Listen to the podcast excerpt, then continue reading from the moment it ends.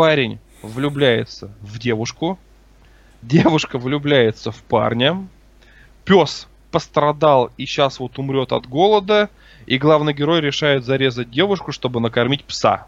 Офигеть.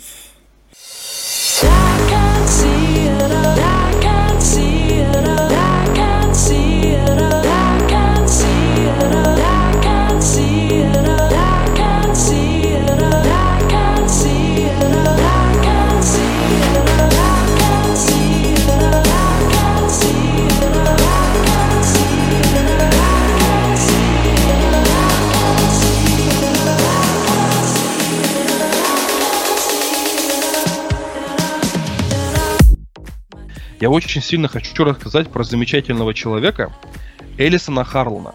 Вот о существовании которого я до сегодняшнего дня ничего не знал. Вот. А как произошло мое с ним знакомство? Есть такая игра, очень старая. У меня получается, я хочу кричать, но у меня нет рта. Вот.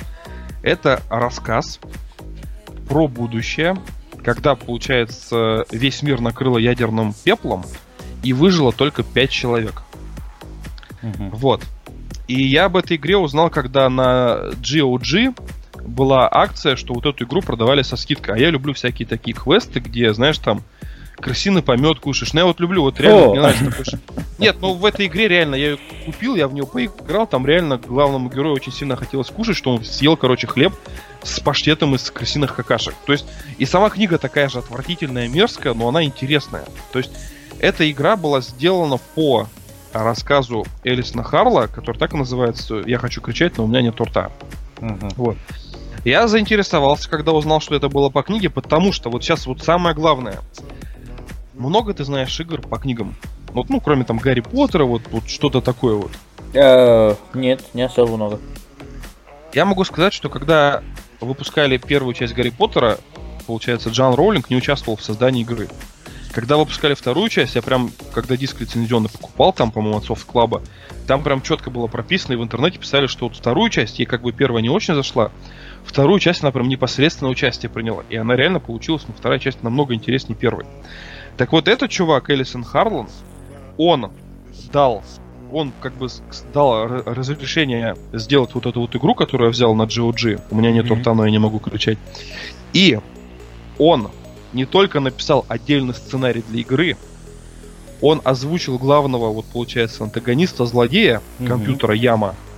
И он же, вот бывает же такое, ты прочитаешь книгу, и вот ты не, ну как бы нету прошлого героя, нету вот концовки, то есть очень много неопределенности. Mm-hmm. Так он специально не поленился, написал сюжет, прописал каждого из пяти персонажей, что в игре получается в этом квесте у тебя пять разных историй, и ты узнаешь историю каждого книжного персонажа. То есть сама книжка, рассказ всего где-то страниц на 20, а по игре он там чуть ли не целую, ну, скажем так, вики-энциклопедию написал для вот этих пятерых героев. Прикольно. Да, и я стал дальше читать его. Я полез на Википедию, то есть думаю, что за чел такой интересный.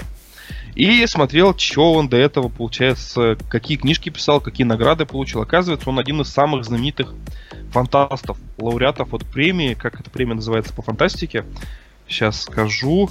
Премии Хьюга. У него их, по-моему, 11 штук. Ух ты. Вот, это, это престижная премия, да, вот там, допустим, вот «Властелин колец», фэнтези и фантастика, это, получается, лауреат этой премии. И он в свое время написал рассказ, сейчас я расскажу, какой он написал рассказ, получается, «Парень и его собака». И разработчики Fallout рассказали, что когда они создавали игру, они воодушевились вот именно этим рассказом. Он вошел как бы в основу игры Fallout. Я вот вообще никогда об этом нигде не слышал. Вот. А в игре он опять в своей, ну, в своей книжке он описывал, он, он очень, как сказать, писатель отвратительный. Очень, очень, у него очень много противников, потому что он, во-первых, грубый человек, он многим хамит, он говорит как есть, то есть, ну, прямо в лицо говорит, ты мне не нравишься, потому что и почему ты ему там не нравишься. Угу.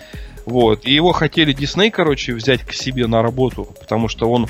У нас-то он не знаменит, но в Америке он там занял свою нишу. Премии все-таки, писатель очень хороший. И они хотели взять его к себе на работу. И его, как бы, с ним совершили контракт, и после первой конференции, когда, получается, ну, диснеевские работники вот обсуждали, куда будет двигаться франшиза, там, что делать, Он, значит, на собрании предложил выпустить новую версию Микки Мауса, которая будет очень сексуальным, короче, таким полугейским Микки Маус секси, типа. Да. То есть, ну ты понял, что это за человек. То да. есть он в своей книге э, допускает, вот я просто тебе расскажу, я, я, я, я, ре- я реально в него влюбился, я накачал себе кучу его книг. У него их всего, вот за всю его карьеру, ему 81 год. Это получается на бу- 81 год, это был на момент 2008 года. Сейчас ему получится, наверное, под 90, если вот он еще есть, я вот не посмотрел за эту ночь. Он выпустил 2000 книгов, рассказов, очерков. Ух ты. И почти все они про вот будущее. Либо про постапокалипсис. И он допускает в своей книге такую ситуацию, что парень дружит с... Ну, просто вот я, я просто расскажу, чтобы вы поняли, насколько это чумовой вот дикий чувак пустоши, как в Fallout. Он написал рассказ «Парень и его собака», где вкратце это спойлер, если вы не читали, то обязательно прочитайте, но я вот я прочитал этот спойлер, а все равно собираюсь книжку скачать, прочитать. Значит, парень а, жил, дружил с, с псом, э, с псом. Мгм. Пес оба, а, име, обладал, получается, псионические навыки, что он мог телекинезом общаться с парнем. Это все в постапокалипсисе, потому что пес был там радиационным, с какой-то военной базы сбежал. И у них был такой симбиоз, что пес чувствовал, где находятся люди, а это, получается, Америка, постапокалипсис, а главный герой убивал их, крал, ел, допустим, и кормил пса, потому что пес был, получается, ну, истощенный, вот он был как ну, пес инвалид, можно так сказать. То есть он самостоятельно, ну, он самостоятельно охотиться не мог уже, то есть он был дряхлый, облученный, там, лучевая болезнь и прочее. Так вот, парень влюбляется в девушку, девушка влюбляется в парня, пес пострадал и сейчас вот умрет от голода, и главный герой решает зарезать девушку, чтобы накормить пса. Офигеть. То есть у него такие рассказы. Вот, вот такие рассказы. Или где, допустим, девушка обслуживает пятерых, скажем так, парней, один из которых обезьяна, и девушка откровенно любит именно парня-мутанта обезьяну, потому что у него огромное достоинство. А он стал, получается, вот с таким большим достоинством, потому что до этого он был очень умным человеком, профессором, но компьютер, то есть главный злодей решил сыграть над ним злую шутку и превратил его в обезьяну. И раз он раньше был геем, то он решил его сделать, типа, половым гигантом. То есть его рассказы все критикуются как ужасные, отвратительные, мерзкие, насилие и прочее, прочее, прочее. Так Ну, вот, офигенная же игра. Fallout. Наверное, да. Офигенная игра Fallout, офигенная игра, у меня нет рта. И прикол в том, что почему вот я это, про этого-то парня узнал. Оказывается, тебе Терминатор нравится, вот сейчас ты офигеешь, да. кто? Как думаешь, э, вот когда делали фильм Терминатор, на основе каких рассказов вообще создали книгу, ну как создали вот франшизу Терминатор? Ну, значит, по сути, судя по тому, что ты рассказал, значит, по его рассказам. Я бы, да, я прочитал. Я подумал, это какая-то фигня. Ну, мало ли кто там заявил права. Когда, допустим, Nintendo выпустила свои нунчаки, вот, тоже многие люди подавали на них, получается, в суд, патентное бюро, потому что, оказывается, вот эти два манипулятора для левой, для правой руки уже давно всякие другие студии-разработчики придумывали. Мгм. Вот, и поэтому эти иски все отклонялись. То есть, как бы, нифига, вот Nintendo и все. Раз закон признал их правоту, значит, все, что было до этого, это н- как бы не патентное изобретение, брейтесь. Мгм. Так вот, оказывается, когда вышел фильм «Терминатор», вот этот чувак Эллисон, он подал в суд на создателей фирм- фильма «Терминатор». Ну, я подумал, ну, подал и подал. И стал читать дальше статью, Википедию. А оказывается, он победил суд. То есть, в 90-х годах э, суд удовлетворил его иски. То есть, да, да, действительно, в основе, получается, фильма «Терминатор» лежит рассказ «Солдат» и «Демон со стеклянной рукой». Мгм. То есть это две его книги, которые я тоже сейчас скачаю и прочитаю. То есть я вот эту ночь провел только тем, что качал его рассказы и читал. И, и каждый рассказ отвратительнее предыдущего, но, блин, настолько интересно и необычно написано, что я остановиться не мог. То есть Терминатор.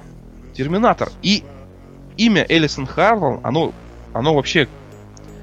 Я вообще никогда вот просто наткнулся, что за чел такой? Ну никто про него не знает. Я кого не спрошу, я знаю там Red Bad Bray, допустим, как это, Джонша Уэллс, или как вот, э, получается, «Война с Марсом», «Война миров», то есть, ну, вот эти фантасты знаменитые, там, как там, 101 градус, 100 ну, вот, 147 градусов по Фаренгейту, или как там, когда пожарные, типа, книги сжигали, то есть, ну, был такой фантаст, б- я просто не помню, чья книга. Но я веду к тому, что вот фантасты, они как бы фантасты с большой буквы, ты их знаешь. Когда Брэдбери Рэй умер, я вот утром это увидел, когда проснулся, кофе пошел пить. В новостях это показывали по Первому каналу. То есть это очень знаменитый чувак. А я про Элисона Харлана ничего не слышал. Вот. И потому мне стало что обидно, потому что... у него, как ты рассказываешь, поэтому... Но, но, оказывается, он еще и в России приложил руку. Прикол в том, что в 90-х годах Азбука, короче, выпустила на русском языке первый его перевод. У него есть такой, получается, трехтомник, называется «Все звуки страха». Ну, понятное дело, то есть... Я вообще просто про многие книжки уже прочитал, как это называется, рецензии, там, mm-hmm. читателей. Да, или, допустим, там радиоактивная макака-убивака из э, военной базы, короче, облученная, которая кушает мозги, чтобы выжить. То есть, ну, типа, вот, вот все, что я могу, типа, вкратце рассказать про эту книгу. Все, грустно. Ставлю на закачку, короче. Однозначно прочитаю. Ну вот, и получается, Азбука выпустила его трехтомник, а у нас же раньше как, были проблемы с лицензированием? Ну, то есть у нас Вначале у нас раньше как таковой, да и практики не было лицензирования. У нас же все игры были пиратские там ну, и прочее, прочее. Собой он ни цента не получил за вот этот трехтомник. Угу. И его это обидело очень сильно. А этот чувак, оказывается, он прям ярый.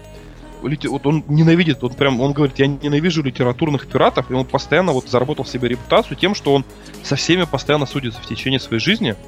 Если он увидел как, какую-то схожесть с его там книгой, либо он посчитал, что на основе его произведения он судится. Угу. Вот. Ну, собственно, как вот он про Терминатор стал судиться, как я про него узнал. Так вот, оказывается, его это обидело, а он же ничего не мог сделать. Ну, тогда у нас, в принципе, не было вот таких прав, как копирайт. То есть у нас правообладатели mm-hmm. даже с рубежа ничего не могли сделать с нашими пиратами. Это вот сейчас как бы ситуация вот такой стала, что, ага, пиратство, все борется с этим. И он, получается, заключил договор э, с издательством Polaris в 97 году и когда автор, получается, выпускает свой рассказ на территории другой стороны, ну и, в принципе, в своей стране, ему разрешают сделать предисловие. Ну, вот в книжке вот первая страница, допустим, что вот автор хочет аудитории сказать. Так этот чувак написал, что в предисловии, что он пообещал свалить на офис азбуки дохлого барантозавра. То есть он просто заключил контракт, который, видимо, ему там денег особых-то и не принес, да. То есть просто принципиально, чтобы на территории России он мог вот выпустить в 97 году, и чтобы Азбука узнала, что он хочет кинуть на их офис дохлого бронтозавра. Я влюбился в этого чувака, это сейчас мой просто кумир. Я всю его автобиографию прочитал. Причем у него рост всего метр шестьдесят. Вот. Сейчас, наверное, все офигевают, да, канал про технологии рассказывает про литературу. Но я просто реально влюбился в этого чувака. И у него получается, вот самое главное, метр шестьдесят. А, я не считаю, что это низкий рост. Ну, у меня вообще нету как бы вот по, по людям, у меня нету критерий. Высокий, низкий, там, толстый, худой. Лишь бы чувак был классный. Угу. Но вот он из-за этого комплексовал. И вот почему он так многого добился в своей жизни, потому что он всегда воспринимал любую критику в свой адрес, это как вот, что, а, я маленький, типа. Ну, вот, вот это, знаешь, была больная тема. Угу. И его отчислили из универа. Потому что преподаватель по литературе сказал ему, что он никогда не станет писателем, и это очень плохая идея, что он записался на факультет английской литературы, чтобы, типа, писать книги. А он, а вот тут написано как бы на Википедии, что он в принципе-то никогда за речью не следил своей. Угу. И он в прямой, в прямой манере, грубо, без цензуры, все высказал преподавателю, что о нем думает. И его в этот же день отчислили. Вот. В итоге у него там порядка 11 премий по литературе, только вот эта премия получается Хьюга, а еще есть какая-то премия престижная Небюла. Я не разбираюсь, честно говоря, вот в этих. Для меня, знаешь, там фильмы Оскар, там mm-hmm. э, Лев Канский. А вот у, у, у литературы свои премии. И получается, что он стал знаменитым писателем, и прикол в том, что на протяжении всей своей жизни каждый свой рассказ отправлял своему преподавателю по литературе. То есть он еще и роль. То есть он издал какую-то книгу, он тут же шлет своему преподавателю. То есть у преподавателя, грубо говоря, бесплатная коллекция всех его романов должна собраться. И преподаватель, к сожалению, так вот получается, я так понимаю, что его уже эм, ну, не стал, потому что главному герою сегодняшнего рассказа все-таки 81 год. Это получается момент да, 90 уже получается. И, и все-таки преподаватель ему так, к сожалению, так его и не признал. Mm-hmm. Вот. Но понимая, что Элисон Харлан он такой крутой парень, походу его это особо-то и не запарило. То есть, потому что он и дальше строчил свои книги.